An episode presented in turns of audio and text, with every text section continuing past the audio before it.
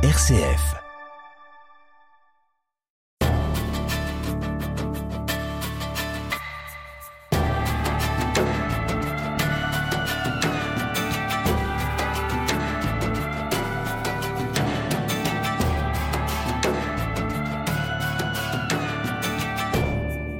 L'être humain semble avoir en lui des ressources, des capacités d'endurance inexplorées. Par la pratique de l'ultra-trail, des hommes et des femmes poussent leurs limites d'une manière inimaginable et réalisent des records incroyables sur les plus beaux sentiers du monde. François Daen, bonjour. En une vingtaine d'années, vous êtes devenu l'un des ultra-trailers les plus célèbres mondialement. Quatre victoires à l'Ultra Trail du Mont Blanc, une course de 170 km en 19 heures. Le record en 2016 de la traversée du GR20 en Corse en 31 heures. Et puis cette incroyable traversée du John Muir Trail aux États-Unis, une course de 359 km avec près de 15 000 mètres de dénivelé positif, et cela en deux jours, 19 heures et 26 minutes de course. Mais tout en étant sportif de haut niveau, vous êtes également kinésithérapeute, vigneron, époux, père de trois enfants, une vie presque ordinaire et des exploits extraordinaires. C'est ce que l'on découvre dans cette biographie, La vie courante, que vous venez de publier chez Guérin. Alors en vous lisant, j'ai perçu comme un fil rouge tout au long de ce récit, un récit à vous couper le souffle, mais j'aimerais savoir quelle a été votre intention en écrivant ce livre. C'est plus simple si vous me dites un peu le philo. Non, j'espère qu'on en arrivera finalement un peu à la même euh, à la même conclusion. Euh, non, c'était bon. En fait, ça a été un cheminement un petit peu long pour en arriver à écrire ce livre. Euh, parce qu'il y a plusieurs choses qui, qui me faisaient peur dans l'écriture d'un livre. Pour commencer par un petit peu le côté un petit peu starification, tout ça, par le côté d'être à l'aise avec sans du tout. Enfin, j'ai vraiment essayé de pas donner de leçons ni de recettes à travers le livre. Mais vous n'aimez pas ça, hein, la starification? Bah non, pas forcément. Ouais, j'ai en fait, enfin, disons moi ce que j'aime c'est ma discipline et cette pratique de l'ultra trail, c'est ça qui me passionne. Et, et pour faire cette discipline-là, je pense qu'on n'a pas besoin forcément d'être d'être une star ou un héros pour la pratiquer et même pour la gagner. Donc euh, donc voilà, j'ai envie de montrer aux gens aussi qu'on peut y arriver en ayant une vie un peu courante. Et donc voilà.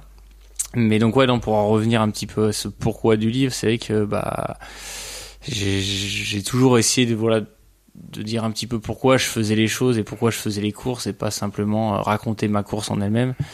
Et avant d'être un petit peu euh, à l'aise avec le fait de dire bah je pense que voilà pour euh, pour arriver à faire telle ou telle course plusieurs fois et de manière on va dire presque performante, euh, je, je, suis pas sûr de savoir comment il faut faire, mais moi en tout cas ma manière de l'avoir fait c'est de cette façon-là. Il m'a fallu quand même un petit peu de temps. Et puis j'ai en ce moment bah il y a les réseaux sociaux, il y a les films aussi, et donc euh, à chaque fois je trouve, enfin je me disais que j'arrivais peut-être pas à faire passer tout le message que j'avais envie de faire passer, mmh. ou du moins posément quoi. C'est un peu ça le paradoxe en fait de votre vie. Le fil rouge, je vais vous le dire, le fil rouge que j'ai vu tout au long de ce livre, c'est je suis un homme comme les autres ne me prenez pas pour un surhomme, ne me prenez pas pour un héros. Je mène une vie presque comme les autres. Euh, j'aime être avec mes enfants, j'essaye. Tout au long du livre, je ressentais ça. Arrêtez de me prendre pour un surhomme, alors que beaucoup de gens vous prennent pour un surhomme. Et ce que vous faites, c'est vrai que c'est impensable pour la plupart des, des humains. Mais vous, après c'est la c'est la performance, c'est l'aventure qui, qui clairement oui je pense est, est exceptionnelle et sympa et donne envie d'être faite et, et c'est un challenge et ça, c'est exceptionnel. Et ça, et ça j'ai envie que tout le monde puisse euh, rêver de cet exceptionnel, en mm. fait. C'est ça que j'essaie de dire. Et que moi, j'ai accédé à cet exceptionnel et la performance qui en découle et de le gagner potentiellement, effectivement, tout le monde pourra pas gagner les, les défis ou réussir les challenges que j'ai fait. Mais par contre, les tenter peut-être et en tout cas trouver leur challenge, leur aventure à, qui leur convient, ça c'est sûr. Et c'est ça que j'ai eu envie de, partager. Quand, quand, on fait des courses comme vous faites de 160 km pour euh, l'ultra trail du Mont Blanc, jusqu'à 350 km que vous avez fait sur euh, cette course en, Californie, le John Muir Trail, en courant non-stop, enfin en vous arrêtant un peu, mais pratiquement c'est d'une traite, vous courez pendant un jour complet, deux jours, voire presque trois jours sur l'ultra trail de John Muir, ça paraît impensable pour la plupart des humains. Et vous vous dites, non, moi je suis un homme comme les autres. bah moi aussi ça me paraît impensable. D'ailleurs c'est pour ça que c'est pour ça que je le fais quoi. Si si je me disais au départ de ça, ouais je vais y arriver et je vais le faire. Enfin maintenant je sais que le corps est capable d'un petit peu le faire. J'en ai quand même fait beaucoup donc je me doute un petit peu de ce que je peux faire, mais je sais jamais comment je vais y arriver. Je sais jamais le temps que je vais pouvoir mettre et la façon dont mon corps va réagir. Mais mais mais c'est ça qui, qui me fascine. Mais mais voilà j'ai envie de montrer que bah, chacun peut trouver des limites insoupçonnées et arriver à des choses qui nous paraissent un peu inespérées et c'est des choses qui sont pourtant enfin voilà assez simples mmh. et, euh, et qui enfin moi je trouve mérite d'être vécues et donc d'être partagées et donc de donner aussi envie aux gens, je dis pas à tout le monde, allez faire ça. Il faut que les gens ils sachent pourquoi ils ont mmh. fait ça, mais en tout cas s'ils ont envie de le faire, ce que j'ai envie de leur dire, c'est que c'est pas impossible. Quoi. Et puis vous dites qu'il y a du plaisir à faire ça, parce que quand on voit ça aussi de l'extérieur, on se dit mais ils sont masos, courir pendant aussi longtemps, faire mal à leur corps quelque part. Et vous vous dites Attendez, moi j'ai du plaisir. Je dis pas que c'est plaisant tout le long et que je souffre pas, mais euh, mais ce que j'essaie de dire en tout cas, ouais, c'est qu'effectivement euh, la souffrance c'est rien par rapport à, au plaisir qu'on en retire ou que je prends pour le préparer et pour le faire pendant et qu'il faut quand même avoir du recul. C'est-à-dire qu'en gros, ça reste du sport. Enfin, c'est-à-dire, euh, ça et du sport de haut niveau, quoi. Et du sport de haut niveau aussi. Donc ça, c'est là où, bah, potentiellement, oui, je m'inflige un petit peu plus de souffrance, tout ça. Mais pour celui qui le fait pas à la manière de haut niveau, j'ai envie de dire, ça reste du sport, ça reste quelque chose qu'il a choisi, qu'on a choisi. On nous impose pas d'aller mettre un dossard, de s'inscrire et de s'entraîner pendant deux ans et de passer par X épreuves de qualification pour aller faire euh, certaines courses. Euh, donc si on le fait, c'est qu'on a envie de le faire. Donc euh, et si on le fait, c'est qu'on y va en, en, pleine conscience. Donc on se doute bien quand on part pour 160 km, forcément on va avoir un ou deux ongles qui vont potentiellement être abîmés, potentiellement euh, on s'expose au fait d'avoir une ou deux ampoules, d'avoir oh. quelques peu les cuisses qui brûlent ou deux trois crampes. Mmh. Forcément, euh, mmh. on part pour 30 heures, 40 heures d'effort. Faut pas s'attendre à des miracles. Donc oui, quand on arrive dans ces moments un petit peu durs, bah soit on en rigole et on se dit bon bah je l'ai bien cherché, soit, euh, soit sinon c'est qu'on a, qu'on a rien à faire là, quoi. Visage, Thierry Lyonnais. Enfin, Solène, on va faire un peu connaissance euh, avec vous, avec l'homme qui est derrière tous ces titres que vous avez obtenus. Alors, ceux qui vous connaissent pas, vous êtes quand même un, très grand du monde du, du trail. Hein. Vous avez gagné parmi les plus grandes courses de d'ultra trail, comme on dit dans ce milieu-là, des courses de, je le disais, plus de 160 km souvent. Alors, vous êtes né à Lille, le 24 décembre 1985, un cadeau de Noël pour vos parents. Je sais pas s'ils le voient comme ça. Par contre, vous n'êtes pas resté longtemps à Lille. Dès l'âge de 3 ans, vous êtes parti avec vos parents, bien sûr, vous vous installez en Savoie? Ouais, tout à fait, vers le, vers le lac d'Aigbelette. Euh, donc, ouais, c'est un petit peu les, les préalpes, comme certains disent, mais il y avait déjà quand même quelques, un peu plus de collines, en tout cas, que vers l'île, ouais. Et alors, il y a un atavisme familial. On est tous sportifs dans la famille d'Aen. Votre père, votre grand-père, votre mère. Bah oui, après pas, j'ai envie de dire un petit peu comme comme tout le monde, mais non, oui, je pense un petit peu plus, ouais, un petit peu plus, en tout cas un petit peu plus tourné vers la nature que mm. que peut-être d'autres, mais euh, mais voilà, mes parents pratiquent de, enfin en loisir en tout cas, ouais, tout à fait. Mon grand-père a toujours fait beaucoup de vélo. Mon grand-père, euh, voilà, plus euh, lui joue à la pétanque. Mais euh, mais voilà, ils aimaient bien. Enfin, tout le monde aime être, un petit peu vous dites ça comme ça, mais votre père courait beaucoup aussi. oui, oui, oui, il a, il a toujours beaucoup couru, mais c'est vrai qu'il a, bah, il a fait ses premiers trails et ses premières longues distances aussi un petit peu parce que je vais vous faire ça comme cadeau de Noël. Ah, c'est vous qui l'avez entraîné. Là. bah, la première année où je m'étais inscrit là, sur une course un petit peu longue, euh, bah, j'avais pas tout à fait 20 ans et, et je me suis dit bon bah quitte à me mettre dans cette galère là, je vais je vais essayer de l'y mettre aussi et donc je nous ai inscrits tous les deux. Euh, sur cette euh, sur cette première course de 90 km là c'était en 2006 et là vous aviez quel âge? Et ben j'avais je voulais m'inscrire à la, à la course la plus longue là qui faisait du coup le, double qui faisait 100 miles mais j'avais pas le droit parce que j'avais pas 20 ans. Donc 100 miles ça fait 160 km voilà je crois que c'est 168 mmh. quelque chose comme ça. Et puis du coup j'avais pas le droit donc euh, je nous ai inscrits tous les deux à 86 km ce qui franchement suffisait non mais attendez bien déjà. on fait pas 86 km comme ça en se disant tiens allez demain je vais aller non, courir non, ça, ça m'amusait de voir un petit peu ça et je me disais ça, ça paraît un petit peu fou mais mhm. mais voilà s'il y en a y en a qui le font pourquoi pourquoi on serait pas capable de le faire? Finalement on n'est pas pas moins sportif que les autres. On a on a sept mois pour s'y préparer. Moi j'adore déjà faire ce, des, des, des petits défis d'un genre là. J'allais déjà avec mes copains de, de Chambéry à Grenoble en courant plutôt que d'y aller en train parfois une ou deux fois par an je m'amusais voilà à faire des, choses un petit peu longues je me disais voilà ça ça peut quand même ça peut quand même nous occuper un petit peu le, corps et l'esprit pendant, quelques mois de préparation vous avez parlé François Den de, vos copains quand on lit votre livre, La vie courante, on voit qu'ils tiennent une grande place dans votre vie, vos, vos copains. Euh, c'est aussi grâce à eux que vous êtes devenu euh, l'homme que vous êtes, la star de l'ultra trail. Ces copains, vous leur devez beaucoup. Euh, bah, pas forcément la, la star de l'ultra trail, non au contraire parce que justement ce, ce côté-là un petit peu sponsoring et tout ça, ils, ils le vivent un petit peu au détriment euh, parfois de, de, nos relations.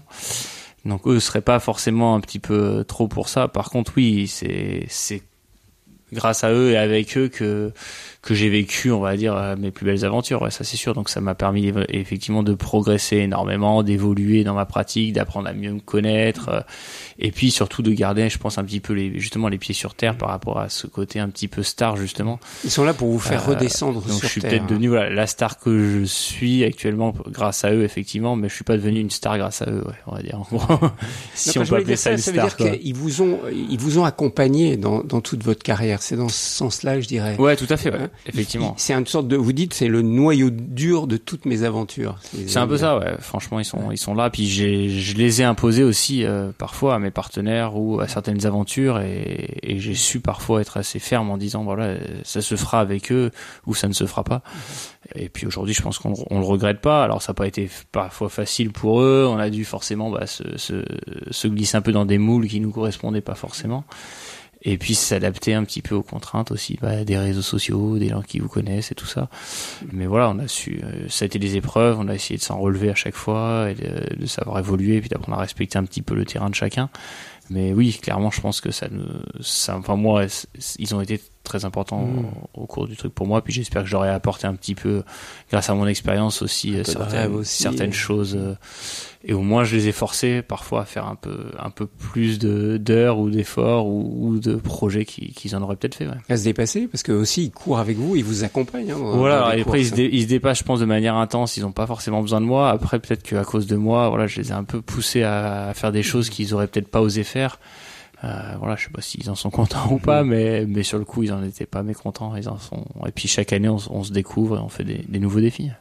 Mais ils vous aident à garder un certain détachement par rapport à, à votre notoriété. Bah clairement oui eux c'est c'est vrai que ce monde-là du dossard, de la compétition, euh, du partenariat, euh, ouais, des médias, tout ça c'est pas forcément qu'ils connaissent, des réseaux sociaux encore moins pour beaucoup d'entre eux. Et donc euh, donc voilà ça permet aussi d'avoir un petit peu de, de recul sur tout ça que finalement quand on vit euh, que dans ce monde ou que dans cette chape-là on n'a plus forcément ce recul tout c'est que des choses qui paraissent normales.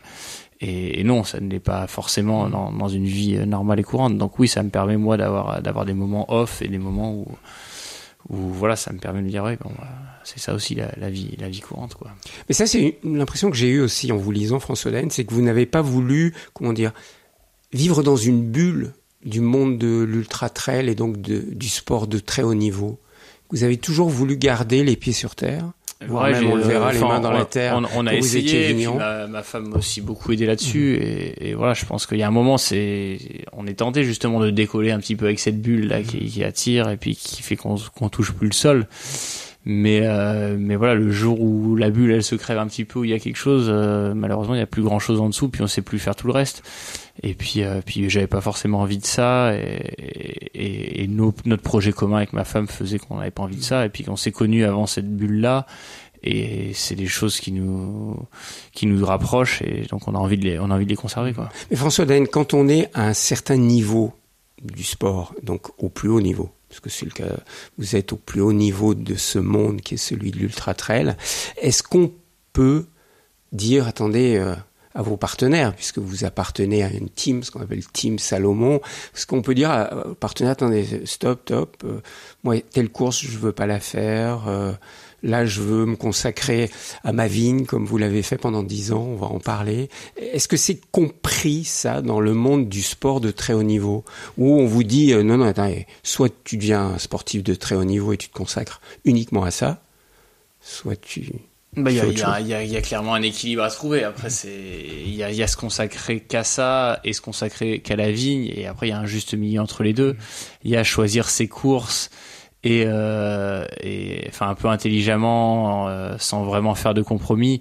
Et puis euh, refuser catégoriquement euh, toutes les courses. Enfin, il y a, y a, vraiment un compromis. Aujourd'hui, euh, j'accepte justement de, bah, de, de, faire partie d'une team internationale, enfin, et, et, de collaborer avec Salomon aussi avec, avec d'autres marques hein, qui, qui, ont des statures internationales.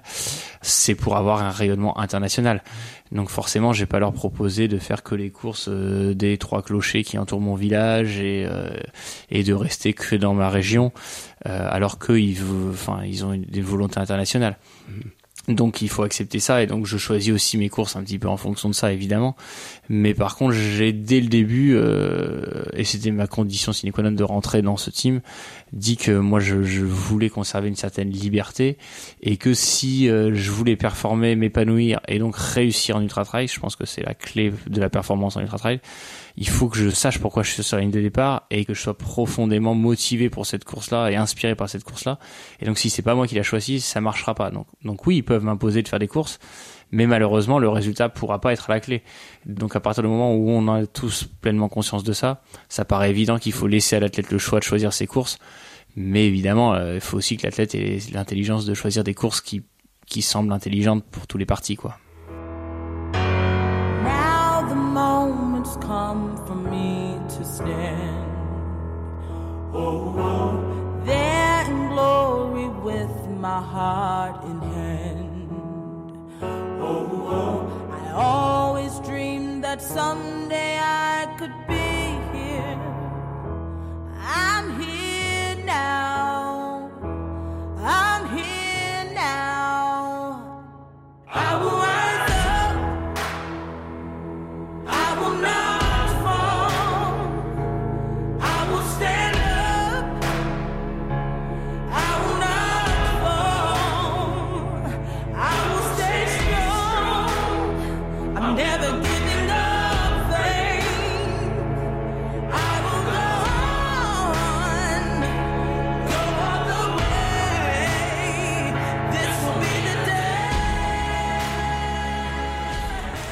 François Daen, non seulement vous êtes un, champion international de l'ultra trail, mais vous êtes aussi kinésithérapeute. Ça, je me suis dit, tiens, ça va être très intéressant d'échanger avec lui, parce que vous faites des courses incroyables de 160, 200, 300 kilomètres. ça vous fait sourire parce que moi ça me semble hallucinant. je suis sûr que parmi nos auditeurs, pour beaucoup, c'est hallucinant. Et donc on se dit, mais il doit se faire mal. Alors, vous allez nous aider en tant que kinésithérapeute, mais aussi en tant que champion du, du nous dire comment vous mettez votre organisme à l'épreuve pendant ces, ce type de course et comment, en tant que kiné, vous êtes très attentif à en prendre soin en même temps. Oui, alors après, je pense que quand on atteint un certain niveau dans ce genre de discipline, je pense qu'on n'a pas le choix que d'avoir appris, euh, bon, des fois c'est à s'en dépourvu, mais à se connaître très bien et très intimement et à sentir euh, bah, le pourquoi de chaque douleur. Mais c'est vrai que peut-être qu'au début, euh, le fait d'avoir fait ces études de kiné, j'ai peut-être plus pu euh, toucher du doigt, mettre un mot sur euh, sur les sensations, sur les petites gênes, sur l'importance de celles-ci, sur le fait de pouvoir justement pousser ou non, ou devoir s'arrêter, ou devoir compenser tout ça. Mais bon, j'en découvre encore tous les jours. Hein. Mais c'est vrai que je pense potentiellement ça peut aider un petit peu au début. Après, voilà, on apprend vraiment aussi à se connaître et je pense que c'est indispensable de, de, se mmh. connaître, de savoir de quelle est la nature de, de la gêne ou de la souffrance. Est-ce qu'elle est temporaire Est-ce qu'elle est passagère Est-ce qu'elle est normale Est-ce qu'elle est anormale et, euh, et, voilà, de, de, sentir vraiment la façon dont on récupère, comment on peut récupérer plus vite, moins vite, bah, par des milliers de biais. Hein. Mmh. Ça peut être de l'alimentation à la physiologie, au massage, à la cryothérapie ou, ou à la chaleur. Prenons, ou tout ça. Ces, prenons ces moments où vous courez vous courez sur ces longues distances. Vous dites, hein, je, je mets mon organisme à l'épreuve pour aller voir comment il réagit. Qu'est-ce que vous cherchez à percevoir dans votre corps quand vous êtes la partie par exemple, vous faites l'ultra trail du Mont Blanc. Donc là, c'est combien de combien de kilomètres? C'est 170 kilomètres à peu 170 kilomètres d'une traite. D'une traite. Ouais. Vous courez... on, part, on, part, de on part de Chamonix en France et puis ben, on, on, tourne dans le sens inverse des aiguilles d'une montre. On va, va d'abord en Italie vers Courmayeur et puis après on passe par Champeix, Fouilly en Suisse et puis on retourne à Chamonix en France. Donc ce que des gens normaux comme moi et comme la plupart des gens, vont faire en combien de jours à pied Bon, les, les GR de cet ordre-là, ça va. Enfin, il y a celui-ci, il y a la Corse, il y a celui de la Réunion. Mhm. C'est toujours entre, on va dire, entre 8 et, et 15 jours de, de randonnée. Ouais, une dizaine, une dizaine, une douzaine de jours, j'ai envie de dire. Ouais. Oui, une dizaine ou une douzaine de jours ça pour dépend des de la gens normaux qui technicité, mais Oui, oui. des fois 20 km quand c'est un petit peu technique, c'est déjà, c'est déjà pas mal avec un gros sac à dos. Mais bon, là, il faut se dire qu'on voilà, qu'on est, qu'on est en chaussures de beaucoup plus légères, Mhm. qu'on Mhm. Et vous, a un vous le petit faites sac à dos. En combien de temps? Et bah ces épreuves-là, sont entre 20 et 24 heures maintenant. Mais voilà, après le GR20 c'est beaucoup plus technique, c'est plus autour d'une trentaine d'heures. Et c'est un petit peu plus long aussi. Mais, euh, mais voilà, ouais, le Tour du Mont Blanc c'est autour d'une vingtaine d'heures pour, euh, pour 100 miles. Donc 170 10 km et 10 000 mètres de dénivelé euh, positif et donc négatif vu que c'est une boucle. C'est ça qu'il faut bien comprendre. C'est pas sur terrain plat, quoi. C'est pas sur terrain plat, puis il y a quand même une certaine technicité aussi qui fait que c'est pas que de la montée toute simple. Il faut, bah, parfois c'est glissant, parfois il y a de la neige, euh, parfois il fait jour, parfois il fait nuit, parfois il y a du vent, parfois bon, bah, comme l'an passé ou des, certaines saisons il fait, il fait plus chaud et c'est un petit peu, un petit peu plus facile. Et euh, c'est pour ça que bah, les temps veulent dire, mais pas forcément dire. Les conditions varient tellement pendant 24 heures euh, que, que voilà, c'est l'important, c'est déjà d'aller au bout de ce genre d'épreuve. C'est ça qui est bien, et c'est pour ça que voilà, c'est bien de, de féliciter les premiers. Mais euh, mais voilà, sur une course comme le Tour du Mont Blanc, on est on est plus de 2000 participants au départ. Donc c'est quand même quelque chose d'assez populaire et il y en a quand même beaucoup beaucoup beaucoup qui vont à l'arrivée. Les premiers mettent 20 heures, les derniers mettent 45 heures. Mais j'ai envie de dire, tout le monde est dans le même bateau. Quoi. Le but du jeu, c'est d'aller au bout de cette boucle et de cette aventure. Quoi. Alors, je reviens Tout au à fait. corps, Pardon, à la question du corps. échappé. Non, non, pas du tout. C'est intéressant que vous ayez posé ces, ces repères-là, mais je reviens au, au corps. Moi, j'aimerais savoir comment va, va réagir votre corps sur des courses de longue durée comme ça. L'être normal va être essoufflé très rapidement. Vous, comment vous- passez par différents états, différentes euh, sensations dans, dans votre corps? Vous pouvez essayer de nous, nous donner à percevoir ce qui se passe dans votre Bah, corps. alors, ouais, alors après, Après, on parlera de votre tête, mais je voudrais qu'on parle d'abord du corps. C'est, en fait, c'est déjà aussi euh, bah, plusieurs euh, années, voire dizaines d'années d'expérience aussi, parce que ouais. cette, cette question d'essoufflement, moi, elle a presque plus lieu maintenant sur des épreuves de, de cette distance-là, parce que si si je me mets vraiment à être essoufflé à plus pouvoir parler euh, à mes collègues d'aventure, c'est que je, je vais trop vite et que je pourrais pas maintenir cette allure-là pendant les 24 heures. Donc, enfin, oui, on va, on va, on va être un petit peu essoufflé, oui, on va transpirer un petit peu, mais pas de la même manière que sur des épreuves courtes comme on voit sur marathon à la télé ou sur des épreuves beaucoup plus courtes. C'est vraiment des intensités qui sont complètement différentes. Donc, ce qui veut dire que ce sera pas non plus la même manière de s'alimenter, ça veut dire que ça sera pas la même durée non plus qu'on va pouvoir maintenir. Mais voilà, c'est très important en fait de, que chacun puisse trouver l'allure qu'il peut avoir. Souvent, moi, je pars et puis je vois des gens qui sont bah, excités par le challenge parce que ce jour-là, c'est le jour J, c'est la grande course, ou alors qui sont jeunes et qui on peut pratiquer. Et on voit tout de suite, voilà, ceux qui sautent de caillou en caillou euh, et qui vont super vite et qui courent dans toutes les montées à fond dès le début. Qui tiendront pas longtemps, quoi. J'ai maintenant j'ai suffisamment de recul pour voir que bon bah malheureusement pour eux la- l'aventure risque d'être compliquée pour aller au bout. Quand Et, vous euh, partez, vous n'êtes pas en tête tout le temps. Si le si si, moi j'aime bien partir euh, partir assez vite euh, justement parce que c'est des épreuves où il y a beaucoup de monde et souvent enfin voilà les fois j'ai fait le tour du Mont Blanc, j'ai- toujours traversé on va dire ce village cette ville de départ la Chamonix en tête parce que je trouve ça dommage de trébucher ou de se bousculer donc euh, voilà je, je vais un petit peu plus vite que, que prévu au départ. Mais voilà assez vite les groupes de tête se forment assez vite on est voilà peut-être une dizaine une quinzaine d'athlètes euh, même pas je pense qu'on est une dizaine d'athlètes peut-être au, au sommet des premières bosses euh, assez vite chacun trouve son rythme parce qu'on peut pas trop se permettre de, de, de fanfaronner de partir n'importe comment sinon forcément on va le payer quoi. Alors c'est amusant c'est sûr mais après après on risque de le payer euh, un peu cher Donc vous devez, comme tout le monde, trouver votre rythme. Simplement, le rythme, vôtre, voilà. il est beaucoup plus rapide et il est surtout euh, dans la durée, dans une durée Bah, incroyable. voilà, parce que plus vous, on va être pouvez courir linéaire. une journée, deux journées, Ouais. quasiment sans vous arrêter. Alors c'est là aussi, j'arrive pas à comprendre comment votre corps peut supporter cette euh, pression quelque part de courir, aller pendant deux jours, quand vous faites la diagonale du fou par exemple. c'est un peu, un peu plus long c'est- mais c'est 20 c'est autour de 23 24 heures mais bon les oui Donc là, les, c'est les la- derniers mettent la réunion, 65 heures ouais Ouais.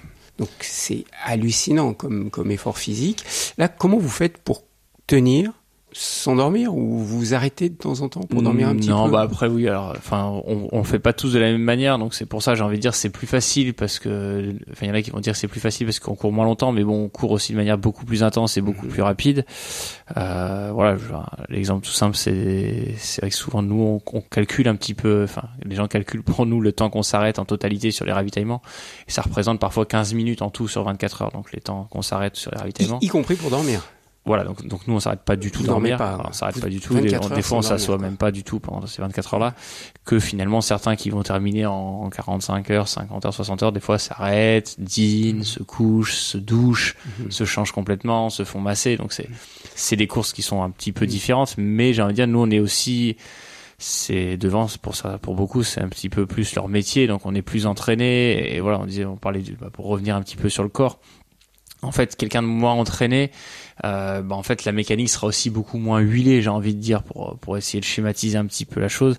Les muscles vont beaucoup moins absorber donc ça va taper beaucoup plus. Les muscles sont beaucoup moins entraînés vont moins encaisser vont moins se connaître vont moins pouvoir jouer seront moins agiles moins souples les gens vont moins connaître aussi leur équipement, ils vont moins savoir comment va réagir leur corps, ils sont des intensités qui sont plus faibles, donc euh, il y aura des variations de température encore plus grosses. Euh, voilà, finalement, nous, euh, bah, c'est une mécanique qui est censée être bien huilée, qu'on connaît. Moi, je sais exactement à peu près combien de temps je vais passer en haut. Je me doute que j'ai pas froid, je connais mes habits par cœur, je sais que j'aurai aucune ampoule normalement, aucune irritation. je sais exactement ce que je dois boire, ce que je dois manger. Je connais un petit peu tout ça par cœur. Donc je limite, on va dire, euh, les incertitudes et du coup ce qui me permet d'aller pousser mon corps plus loin pour recréer de l'incertitude. Donc chacun finalement va avoir sa même dose d'incertitude mais à, à différents endroits. Mais voilà, le corps en fait, plus il va être entraîné, plus il sera en mesure d'accepter ce genre d'effort. Et, il y a 10 ans, 15 ans, quand je commençais, je faisais 50 km, j'étais comme tout le monde. Pendant une semaine, je pouvais pas descendre les escaliers parce que j'avais mal au mollet. Aujourd'hui, pour préparer des épreuves comme la diagonale ou le Tour du Mont Blanc, ça m'arrive de faire trois fois 50 km, trois jours de suite. Euh, peut-être même plus vite que je le faisais il y a 15 ans, et puis derrière d'enchaîner avec 8 heures de vélo et euh, d'avoir une fatigue globale, mais de pas être forcément cassé. Donc François le Laine, corps on peut faire combien. On peut faire combien d'ultra trail dans l'année? C'est-à-dire pousser comme vous le faites, là vraiment pour la compétition, sur des distances de 160 km, parce que c'est la moyenne à peu près. de peut le faire combien de fois par an? Ouais, c'est dur à dire. Après, moi, j'ai un peu mon avis sur la question parce que maintenant, je pratique depuis 10 ans, mais je pense qu'on peut en faire énormément. Après, euh, après, voilà, tout dépend de Sans comment on veut. son corps. Je pense, ouais. Après, tout dépend combien de temps on a envie de durer, quel est le challenge, comment on a envie de faire. Je me suis amusé à me lancer des challenges, à en faire trois. Au début, j'en faisais qu'un dans la saison. Après, j'en ai fait trois. Après, j'ai essayé d'en faire deux à un mois d'écart. Après, j'ai essayé d'en faire trois. Après, j'ai essayé d'en faire des où c'est chaud, où c'était l'altitude. Enfin, j'ai essayé plein, plein de choses. Après, j'en suis arrivé à la conclusion que voilà, si on voulait durer, si on voulait permettre à son corps de vraiment récupérer d'une année sur l'autre, d'essayer d'éviter les blessures et tout ça, fort de voilà ces, ces 10-15 ans d'expérience, je me suis rendu compte que deux gros objectifs, de gros gros ultra trail par an sur lesquels on s'y consacre, on veut être performant, on veut ne pas s'y endormir, on veut avoir l'énergie vraiment au départ, tout ça. Je pense que deux deux gros objectifs et puis un troisième qu'on bah, où on peut se rajuster ou qui peut nous servir de préparation où on est peut-être un petit peu moins euh, sensible à c'est c'est déjà c'est déjà beaucoup quoi. Visage, RCF. François Daen, à quoi pense-t-on quand on court comme vous le faites? Alors, je vais prendre une course où vous, où vous étiez seul. Alors, vous allez me corriger, je pense que vous n'êtes jamais complètement seul. Il y a souvent des gens qui courent avec vous, qui vous accompagnent, hein, qu'on appelle des lièvres, qui courent un petit peu un moment avec vous.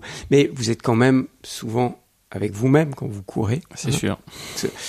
Allez, je sais pas, on va prendre quand vous avez fait le, le GR20. Donc, c'est la traversée de la, la Corse, 180 kilomètres. Mhm. 14 500 mètres de dénivelé positif, euh, négatif je sais pas, mais pas mal. Aussi, ouais. à peu près euh, pareil. part presque, ouais. Donc vous avez couru pendant euh, 30 heures hein, pratiquement, C'est ça. 30 heures. Qu'est-ce qui se passe dans votre tête quand vous vous lancez sur une course pareille? Comment êtes-vous intérieurement? Et puis, qu'est-ce qui se passe dans votre tête, dans ce déroulé durant ces 30 heures? De nous aider à nous Bah, mettre dans votre au départ, il y a un peu un enfin quoi, parce que parce que c'est quand même une organisation de, de pouvoir se lancer sur ce genre de choses là. Euh, surtout, bah là, moi maintenant, un petit peu avec la, bah, toute la médiatisation qui est autour tout ça, donc c'est c'est vrai qu'il y a une équipe aussi à monter. Euh, là, c'était il y a quand même quelques années, c'était en 2006 que que j'ai fait. euh, En 2016. En 2016, hein. Pardon, vous avez 2016. eu le record en 2016. Voilà.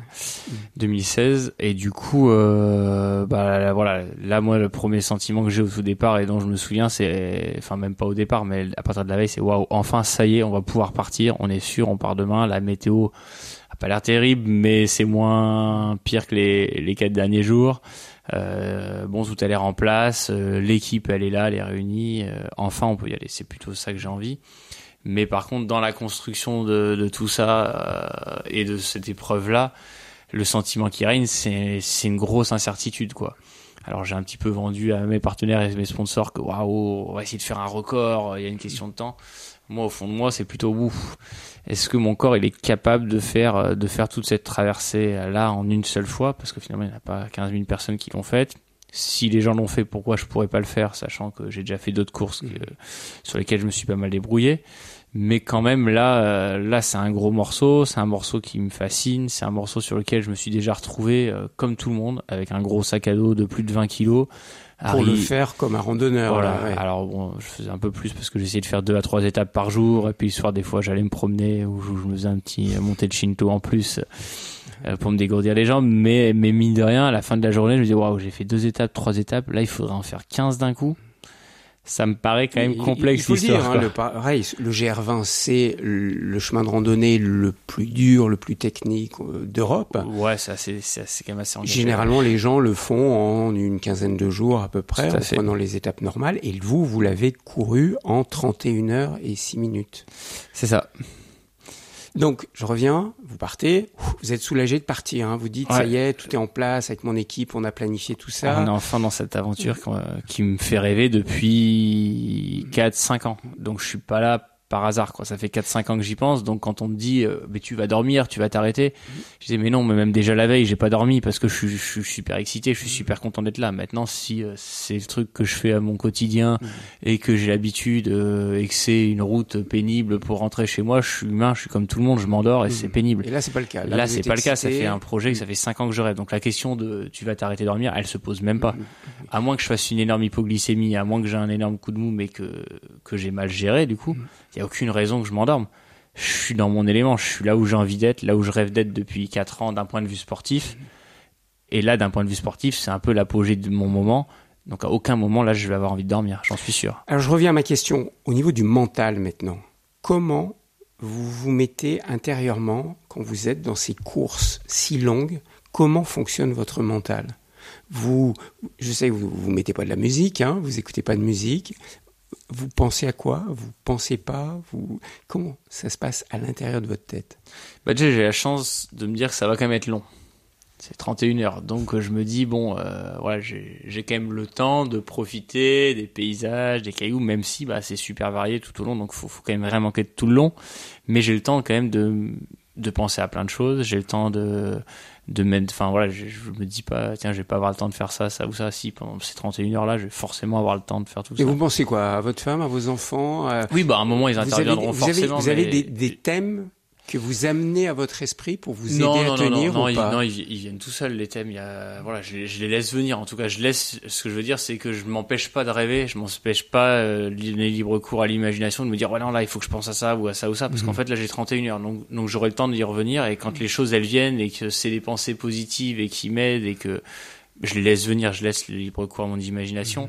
Mais mine de rien, il faut pas non plus euh, trop trop se laisser aller ou entrer dans les délires. Il faut être vigilant parce que le GR20, comme on en parlait, c'est le sentier le plus technique que vous disiez, je pense, très d'Europe. très rocailleux. Enfin, Donc il faut faire attention en permanence où on met très le pied. bah oui. qu'à le moindre moment où on glisse, où on tombe, euh, potentiellement c'est la fin de l'aventure.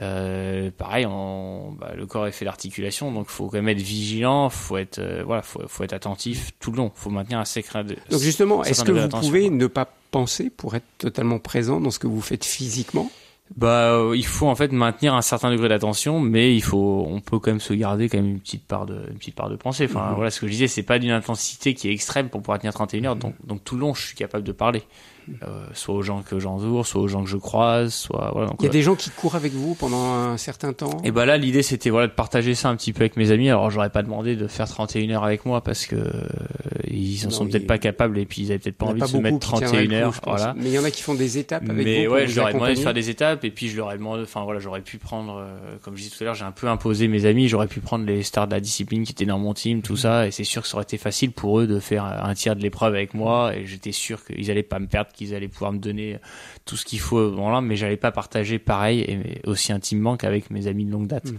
Et là, vous parlez avec eux quand vous Oui, oui, je parle avec eux. ouais. Vous par- Oui, oui, on se parle, courses. on se parle, ouais, on se parle, ouais, on se parle souvent. Et après, pareil, ils auraient pu diviser ça en relais de 3, 4 heures et, et être sûr d'aller au bout avec moi. Mais moi, je voulais pas ça. Je voulais pas qu'ils soient, je voulais qu'ils aient leur aventure à eux. Donc, je les ai poussés à quand ils me disaient, je pense faire 6 heures, leur dire, bah non, tu vas faire plutôt une étape de 8 heures. Et quasiment aucun, euh, aucun a réussi, en fait, à me suivre potentiellement tout le long. C'est-à-dire, ils ont tous eu un moment, un, un petit échec ou pas un échec, mais un, un moment où ils ont dû se pousser, un moment où clairement ils sont sortis de leur zone de confort. Ce qui fait qu'à l'arrivée, ce que j'aime, enfin ce que je voulais, ce qu'on voulait, ce qu'on aimait, c'était qu'il y ait une aventure qui soit commune et que chacun ait senti d'avoir donné tout ce qu'il pouvait donner au cours de cette aventure-là. Et donc, euh, donc c'était voilà. ah, je- Vous aimez ça, hein, cette voilà, dimension d'équipe, cette dimension collective. je trouvais que c'était important parce qu'ils voilà, ils ont pris aussi du temps pour eux pour être là, pour s'entraîner, pour m'accompagner, ils ont ils ont joué le jeu, ils ont été là. Donc moi je voulais qu'ils arrivent au bout en se disant waouh. Ouais, je me suis donné, j'ai donné, j'ai donné à fond ce que je pouvais. Et donc à des moments là, il y en a certains qui disaient ah bah là je suis désolé, j'arrive plus à te suivre. Bah je m'en veux. Non non, tu t'en veux pas, c'est génial justement. Et puis c'était prévu et c'est c'est volontaire et tant mieux. Et, euh, et voilà. Après je me faisais plus du souci justement pour savoir s'ils étaient bien rentrés ou pas. Mais mais c'est ça qui était cool et c'est ça qui faisait qu'aujourd'hui on s'en souvient encore. Si je leur demande le temps que j'ai mis, bon, s'il y en a deux trois, ils, ils savent parce qu'ils sont très sur les chiffres. Mais il y en a plein, je pense qu'ils s'en souviennent pas. Et puis, puis le record a été battu depuis, et on s'en fiche. Par contre, ce qui a pas été battu, et enfin, ce qu'on nous enlèvera, le record, on va, le- on va le prendre, on va nous le reprendre, et il sera repris. Par contre, on nous enlèvera jamais ce que nous on a vécu Oui, ensemble alors là-bas. quoi. justement, vous dites ça avec une certaine désinvolture, le record, euh, je l'ai pris, on me l'a pris. Comment vous vivez ça? Parce que, alors, je, je vais refaire un peu d'histoire de l'ultra trail, hein, mais là sur ce, ce GR20, il y avait euh, Guillaume Peretti, un gars du pays. hein, les Corses sont très fiers sur le GR20, il- qui avait ce record-là. Et ce qui est très beau d'ailleurs, il, il vous a conseillé, hein, vous dites, il- quand vous avez préparé, vous, il vous a conseillé, il a été là, il vous a guidé. euh, c'est- courant ça, de s'entraider entre, entre trailers qui essayent de battre des records? Bah, je pense en tout cas, euh, bah, les trailers avec qui je partage euh, certaines valeurs et certains liens, oui, en tout cas, c'est courant. Moi, si aujourd'hui, euh, enfin, voilà, celui, celui qui m'a repris le record, c'est quelqu'un que j'apprécie beaucoup, avec qui on échange énormément. Il s'appelle Lambert Santelli, qui est Mhm. de Corse aussi. Lui, il a battu le record en juin 2021. Tout à fait. Et j'étais très très sincèrement heureux pour lui. Parce que la façon dont il l'a préparé, dont il l'a fait, tout ça, ça, ça- j'ai trouvé ça, j'ai trouvé que ça lui correspondait tout à fait. Et j'étais, j'étais très heureux de la façon dont il l'a fait. Et euh, voilà, chacun, chacun l'a, a vécu le record à sa façon. Et Guillaume euh, Peretti, quand je l'ai repris, je pense qu'il était heureux que ce soit, enfin, j'espère en tout cas. Mais je l'ai ressenti comme ça, qu'il était, qu'il était pas, il aurait peut-être préféré le garder un petit peu, c'est Mhm. sûr. Mais il était pas malheureux euh, que je l'ai repris. Et la façon dont je l'ai repris, en tout cas, je pense, lui a beaucoup plu. On était un petit groupe d'amis hyper soudés, amoureux de ce sentier-là, qui avaient envie de faire quelque chose, qui avaient envie de partager quelque chose sur ce sentier-là. On a eu des conditions difficiles. Je me suis quand même battu contre les éléments et contre moi-même. Et je pense qu'il était fier euh, de la façon dont j'ai fait ce record-là, en tout cas, je pense.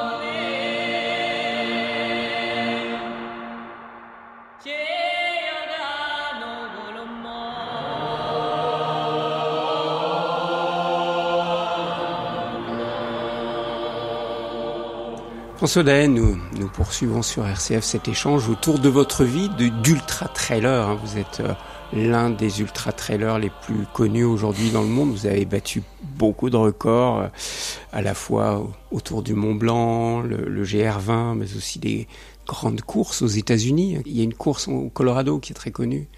Rock, c'est ça. La Hard Rock, ouais. Hard Rock que vous avez également battu. Enfin, tous ceux qui connaissent l'Ultra Trail vous connaissent euh, très très bien. Je suis juste là désireux de comprendre ce qui vous motive, de, de comprendre qui vous êtes finalement profondément. Vous dites, pour moi, les enjeux sportifs sont presque accessoires. Vous dites ça parce que vous êtes euh, numéro 1 ou numéro 2 euh, en compétition avec, euh, avec Kylian Jornet, là toujours. Enfin, vous dites, pour moi, les enjeux sportifs sont presque accessoires. Ce qui compte, c'est cette précieuse relation avec les autres, sublimée par l'effort qui nous dépouille des faux semblants. C'est ce qui me fait courir. Et c'est aussi ce qui me fait gagner. C'est parce que la victoire et la compétition ne sont pas mes priorités que j'ai pu remporter quatre fois l'Ultra Trail Mont Blanc et la diagonale du fou. J'ai moins de pression, je peux m'adapter, relativiser, surtout donner davantage de sens à mes efforts. Attendez, éclairez-moi.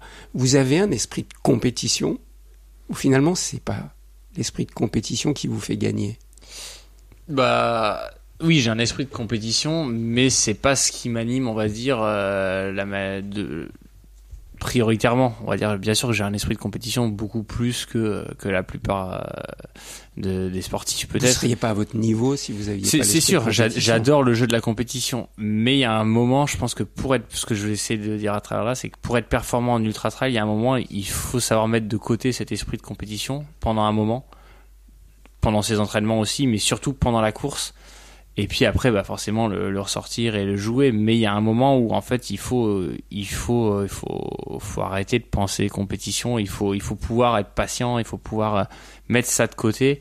Il faut pouvoir mutualiser ses forces. Il faut pouvoir vivre l'instant présent Sinon, l'épreuve, elle est, elle est trop longue, elle est pas vivable, elle est pas ça faisable. Ça dépend pas des courses en fait que vous êtes en train de faire, parce que quand vous faites euh, euh, l'ultra trail Mont Blanc, là, qui est devenu une course très très connue euh, mondialement, là j'ai eu l'impression qu'il y a des moments où vous étiez dans la compétition, et notamment avec Kylian Jornet, en 2017, là, quand tous les journalistes ont parlé de la course du siècle, où vous étiez rassemblés, là, les meilleurs de l'ultra trail, là, il y a eu une compétition, non, entre Kylian Jornet et vous? Alors cette année-là, elle, est arrivée très très tard, je pense, la compétition. Euh, parce que clairement, là, on, en fait, assez vite cette année-là, on s'est retrouvé à trois athlètes devant, un américain, Jim Walmsley, et puis Kylian Jornet et, moi-même. Et là, on a euh, passé une petite nuit dehors à se promener, quoi. Et, et clairement, on était, non, mais je pense qu'on était tous à un pourcentage euh, de notre de notre allure qui est qui est le pourcentage qu'il faut pour un ultra trail pendant lequel il faut être patient. Donc là, on a débuté la nuit ensemble et là, clairement, on a fait, je sais pas moi, 7, 8, 9, 10 heures euh, à peu près ensemble avec des petits coups de mou, des petits coups de mieux mais où de toute façon on peut pas être à fond, on peut pas s'attaquer, c'est pas c'est pas comme parce que vous êtes à peu près tous au même niveau, vous avez à peu près toute la bah, même résistance Non, je pense pas, mais euh, mais on va dire qu'on est tous, euh, je sais pas moi, on est peut-être entre je sais pas moi 80 et 70 des, des possibilités qu'on peut donner, et mmh. puis bah, peut-être il y en a qui étaient à 71, peut-être il y en a qui étaient à 79, mmh. mais toujours est-il que c'est les intensités où là, bah là pour moi cette année, il n'y a, a, pas eu de compétition pendant pendant très longtemps. Et puis après, euh, après on est arrivé effectivement à 110, 120 km de l'arrivée. Et puis dans un état où voilà, il y avait des écarts qui s'étaient faits, il y en a qui avaient fait choisi de faire une pause, il y avait Kylian qui avait lâché un petit peu un moment, et où là on rentre dans un dans un petit jeu à se dire bon bah là la ligne d'arrivée elle est bientôt face à nous. Là on on s'est bien géré, on a fait notre course, on est à peu près tous sûrs maintenant d'aller à peu près au bout de la course, on a à peu près euh, garanti notre place on avait suffisamment d'avance, par exemple, avec Kylian pour se dire bon bah voilà, même si euh, même si là il nous arrive un petit coup de moins bien, normalement on devrait pouvoir faire un et deux. Bon bah allez, on on a qu'à s'amuser et puis essayer, compétition, de se tirer la bourre. Voilà, il y a bien une compétition entre vous. Mais, euh, mais cette compétition, vraiment, elle est arrivée, on a commencé à, la jouer, à l'intensifier. J'ai envie de dire au bout de 110, 115 km donc au bout de euh, au bout d'énormément d'heures quoi. Mais ce duel, ce duel que les journalistes aiment bien mettre entre euh, Kylian Jornet et vous, c'est euh, quoi C'est c'est un plaisir journalistique ou c'est une compétition qui existe vraiment entre vous deux? Bah, ça dépend des ça dépend des jours, ça dépend des courses. Elle n'est pas au quotidien cette course-là. Oui, quand on est sur une course et que ça se passe bien et qu'on a pu gérer et qu'à la fin on peut un petit peu se tirer la bourre, Ouais, il y a, il y, a, il y a un beau duel et il y a une belle course. Et, mais bon, quand je vais avec mes copains faire du vélo et qu'on arrive en haut d'un col ou un panneau de ville, on aime bien aussi se tirer la bourre et, et, et lancer un sprint. Quel, quel, lien vous avez avec Kylian? Vous l'appelez tout le long du livre, vous l'appelez Kylian. Il est quand même présent parce que vous avez souvent été sur des courses avec bah, lui, vous avez pas battu des ça, records, il a battu peu, ouais, même, records. Quel lien vous avez avec lui? Comment vous le percevez? Bah, c'est c'est quelqu'un qui a pas tout à fait les, la même relation euh, intense avec le sport que moi. Euh, voilà, c'est mais c'est quelqu'un qui Toi, il est plus star que vous ou- non, on n'a pas choisi de, de pratiquer de la même façon. J'ai envie de dire euh, parce que ça, ça- en fait, on est, on est, je pense qu'on est un petit peu différent à, à la base. Lui, je pense qu'il a peut-être un esprit plus compétitif que moi, clairement. Et puis assez jeune, il a dit, ben moi, je, je rêve de gagner telle course, telle course, telle course, ou du moins de les faire, ou de tenter des records sur telle course, telle course, telle course, et je vais consacrer ma vie à ça. Et puis, bah donc, je vais m'y consacrer pleinement et je vais jouer le jeu de la professionnalisation. Et ce que je veux, c'est, c'est être dédié à 100% pour tenter ça, ça et ça. Et ce n'est pas votre cas. Et c'est pas c'est pas le, la base que moi j'ai c'est pas le virage que j'ai choisi au départ. Donc on a attaqué vraiment de deux manières différentes. Et puis finalement bah, nos chemins se sont croisés avec euh, bah, clairement oui j'ai j'ai aussi la possibilité de m'entraîner comme lui. Hein, euh, bon, peut-être un petit peu moins. Enfin en tout cas nos vies sont pas orientées de la même façon. Mais je vais pas à dire que je suis arrivé à l'UTMB en 2017. euh, avec un manque d'entraînement, je me suis entraîné à ma façon, mais j'avais l'impression d'être quand même très bien entraîné. Lui, il arrivait à sa façon, entraîné de sa façon aussi. Et nos chemins se sont croisés à cet endroit-là. C'est juste qu'on a choisi d'y arriver de différentes manières. Mais après, c'est quelqu'un que j'apprécie beaucoup. On discute euh, clairement quand on se voit ensemble. Après, voilà, on n'a pas les mêmes, euh, forcément, les mêmes centres d'intérêt. Bon, bien que maintenant il ait des enfants aussi. Mais, euh, mais voilà, moi, je j'ai pas forcément les mêmes intérêts que lui, les mêmes volontés de, de- d'ascension, de sommet, d'engagement en montagne. Et j'y consacre pas le même temps non plus, ni Mhm. même à mes entraînements. Et, et voilà. Et moi, j'aime aussi. Euh, un côté, il y a un côté social peut-être que lui a peut-être moins besoin. Moi, j'aime euh, voilà aller manger en ville, aller boire un verre avec mes copains ou les inviter à boire un verre à la maison. Et lui, peut-être, peu, enfin, ce que j'en ressens, a parfois besoin d'un peu plus de solitude et d'être tranquille et, de se tester plus et de passer plus de temps dans ses entraînements et de focuser là-dessus moins moins. Alors justement, François Daen, vous, vous avez fait le choix d'avoir une autre vie à côté du sport, euh, du sport de haut niveau. Vous avez fait le choix d'une vie de famille, vous êtes marié jeune, vous avez trois enfants, et puis à un moment, vous avez fait le choix de devenir vigneron. On va parler, on va laisser la course ultra trail un moment. Pourquoi vous avez fait le choix pendant une dizaine d'années de vous installer euh, tout près de Lyon, là dans le Beaujolais, pour devenir vigneron? Ben voilà, clairement oui. Au départ, oui, j'ai fait justement ce choix-là parce que je pense que j'avais pas les les épaules pour euh, pour sereinement me mettre assez de pression et de me dire euh, voilà, je fais le choix de tenter ma chance dans le sport, de, mettre toutes mes billes là-dedans à 100% et, et voilà, et j'y crois et je suis serein et, je pense que pour moi ça aurait été trop de pression et je suis pas sûr que je l'aurais supporté cette pression et que j'aurais pu avoir euh, bah, les résultats que j'ai eu. Donc j'ai fait le choix de me dire euh, je veux pas me mettre cette pression là donc je garde une, roue de secours derrière donc j'ai dit bah je vais faire mes études de kiné en parallèle ça m'empêche pas de m'entraîner au maximum et puis parfois de, bah, de faire des petites pauses justement de choisir un métier qui me permet bah, parfois de travailler de moins travailler mais je me dis au moins si jamais ça se passe mal dans le sport voilà j'ai quelque chose d'autre à côté donc ça me permet d'être sur la ligne de départ en relativisant un petit peu tout ça Mais vous auriez pu, très bien, vu, vu les records que vous avez battus. C'est possible, est-ce que je l'aurais supporté? Je, je sais pas. Alors que Kylian, lui, justement, a peut-être eu les épaules au départ, Mhm. euh, a osé au départ à dire non, moi j'assume, je veux Je me tenter consacre ça, je me ça, consacre quoi. qu'à ça. Comme la je- plupart des sportifs de, haut ça. niveau. Vous, Voilà. non. Moi, j'ai, je, voilà, je, j'avais pas envie de ça, Mhm. Et j'ai toujours pas envie de ça. Et puis donc après, bah, il a fallu se rendre à l'évidence qu'au début, bah voilà, j'ai, j'ai- donc j'étais kiné, j'ai pratiqué euh, pendant plus de 7 ans. Donc, vous À aviez l'entraînement, le travail de kiné et de temps en temps. et ma vie et ma vie sociale Ouais. et, et puis mes amis et aussi du temps à passer avec ma femme mais j'avais Mhm. pas non plus encore d'enfants à cette Mhm. période là et puis bah après je m'entraînais de plus en plus et j'avais de plus en plus soif aussi de, de tenter des grandes courses et puis on, me proposait aussi d'aller faire des courses finalement à l'international aussi donc j'ai expandé un petit peu mon rayon ça c'était il y a une, une quinzaine d'années Mhm.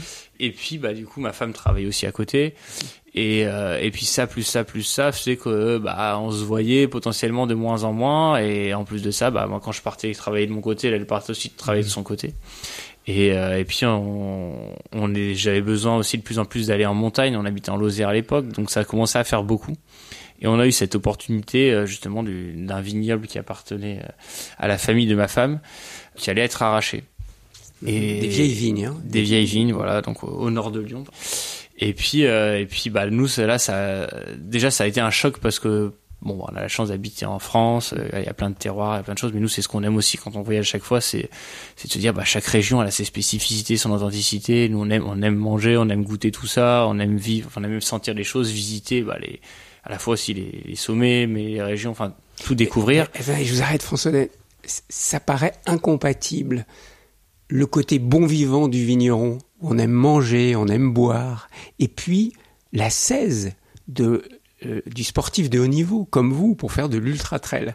Comment vous avez pu associer les deux? Ben, pareil, Ça, ça me encore une fois, c'est ça. ça qui est, c'est pour ça que j'aime profondément cette discipline-là, c'est qu'en gros, bah, ça demande en fait une intensité qui est telle euh, qu'on est, pour rentrer un petit peu dans le détail, on est sur des filières énergétiques en fait qui vont, qui vont, qui vont dépenser pas mal de calories. Et puis, bah, on est sur des filières énergétiques qui font que c'est pas très intense, donc on peut, et on doit pratiquer longtemps pour s'y entraîner. Donc, euh, sans vouloir faire peur, euh, enfin voilà, les, moi des semaines de 35 heures, c'est le, c'est potentiellement parfois aussi le, le temps d'entraînement que je fais. Donc, quand on 35 court heures 35 heures ou d'entraînement qu'on fait la 35 heures de sport dans la semaine, faut se dire aussi que derrière on peut se permettre de manger, et de boire un petit coup. Enfin, en tout cas, moi j'aime manger, boire un petit ascète, coup. hein, vous le dites, Donc je ne je, suis me, pas un je me suis toujours permis ça. Et donc voilà, donc ça a été un choc quand on nous a dit euh, ce vignoble va être arraché. Ça a été un choc parce qu'on s'est dit mais c'est quand même dommage, c'est quelque, c'est quelque chose qu'on aime et ça ça va être arraché Mhm. et puis euh, ben, reprendre, enfin avoir un vignoble ou reprendre un vignoble, c'est quand même pas donné à tout le monde. Et là et là c'est un vignoble de de notre famille, enfin de la famille de ma femme Mhm. qui va être arraché. C'est quand même une occasion en or. En plus de ça, bah, c'est au nord de Lyon, donc par rapport à la Lozère, ça nous rapproche carrément des Alpes, même si on en est un petit peu loin. On verra un peu plus tard aussi pourquoi après on a arrêté le vignoble. Mais on s'est dit c'est peut-être une chance pour nous. Et puis en plus de ça, si on reprend cette vigne là, on va travailler ensemble. Donc les heures qu'on passait chacun de notre côté, sachant qu'on on en passe déjà pas mal séparés euh, grâce au voyage. Là, vous à étiez ensemble là, pour tailler la vigne. euh, On était ensemble, voilà. Mhm. Et, les copains venaient pour les vendanges aussi. hein. En plus de ça, voilà, C'est c'est c'est pour nous le métier de vigneron, c'était un métier authentique qu'on avait envie de partager avec les Mhm. gens et qu'on trouvait qu'on trouvait génial. Donc les vendanges, c'est malheureusement un, un, un pourcent hein, du temps de, de l'année, mais euh, mais c'est quand même un, un moment important. Ah ouais, vous et on s'est dit, faut sauter sur cette occasion, quoi. Vous dites dans votre livre, la vigne, c'est un peu comme l'ultra trail. Rien n'est gravé dans le marbre. Il faut s'adapter en permanence. Tout est en perpétuelle évolution. Vous avez vu vraiment un parallèle entre l'ultra trail et le trail de la vigne? Bah oui, euh, enfin clairement en fait, rien n'est acquis en tout cas quoi. Mm.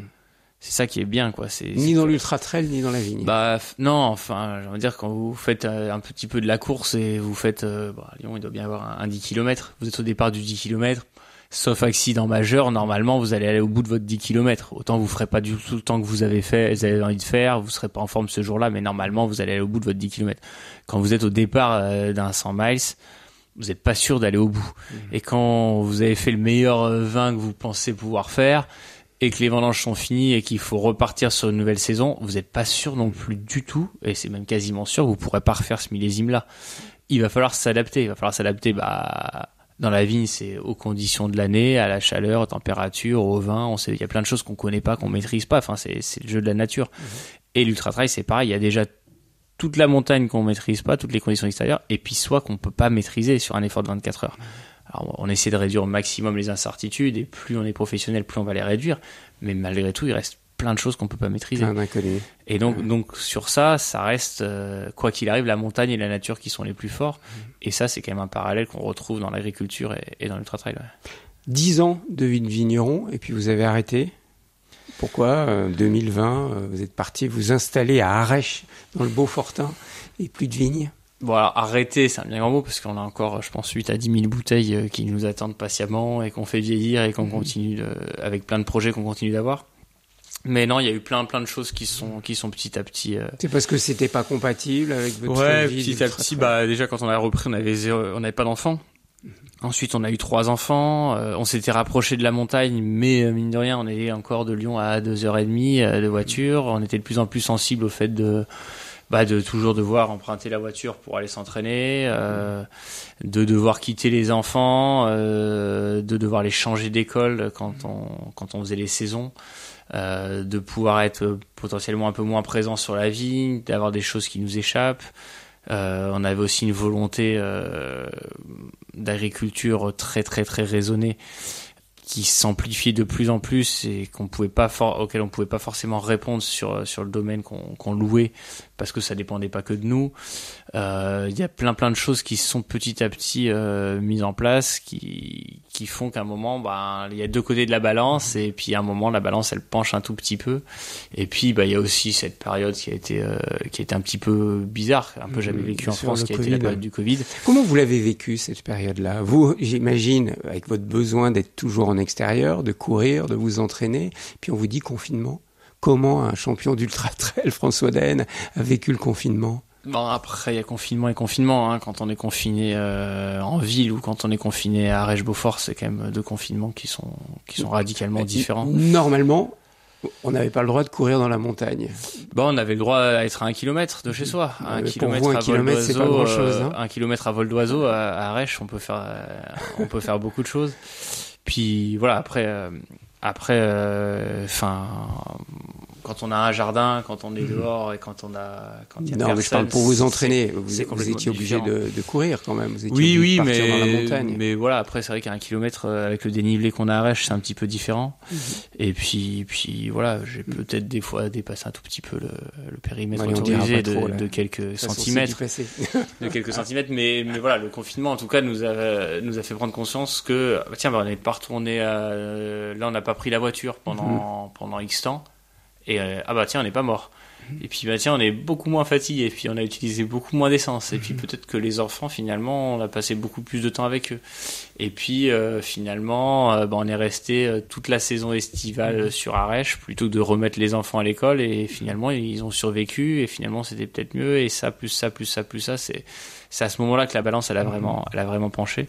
Et puis qu'on s'est dit bon bah bah allez, faut qu'on faut qu'on franchisse le cap et et puis on a quand même gardé, euh, voilà, on avait la chance aussi que le cousin de Carline nous avait entre temps repris une autre parcelle un petit peu plus loin, donc sur le Moulin Avant, toujours dans le Beaujolais. Et puis on s'est dit qu'on pouvait quand même continuer un petit peu l'aventure aussi à travers lui, euh, en l'aidant un petit peu au début dans ses vinifications, et puis en, partageant des moments avec lui, et que voilà qu'on n'allait pas complètement arrêter. François Delaine, c'est possible finalement de mener une vie de sportif de très haut niveau comme vous l'avez, et bah, de choisir une autre vie à côté, euh, de famille, les enfants, où c'est finalement très très tiraillant.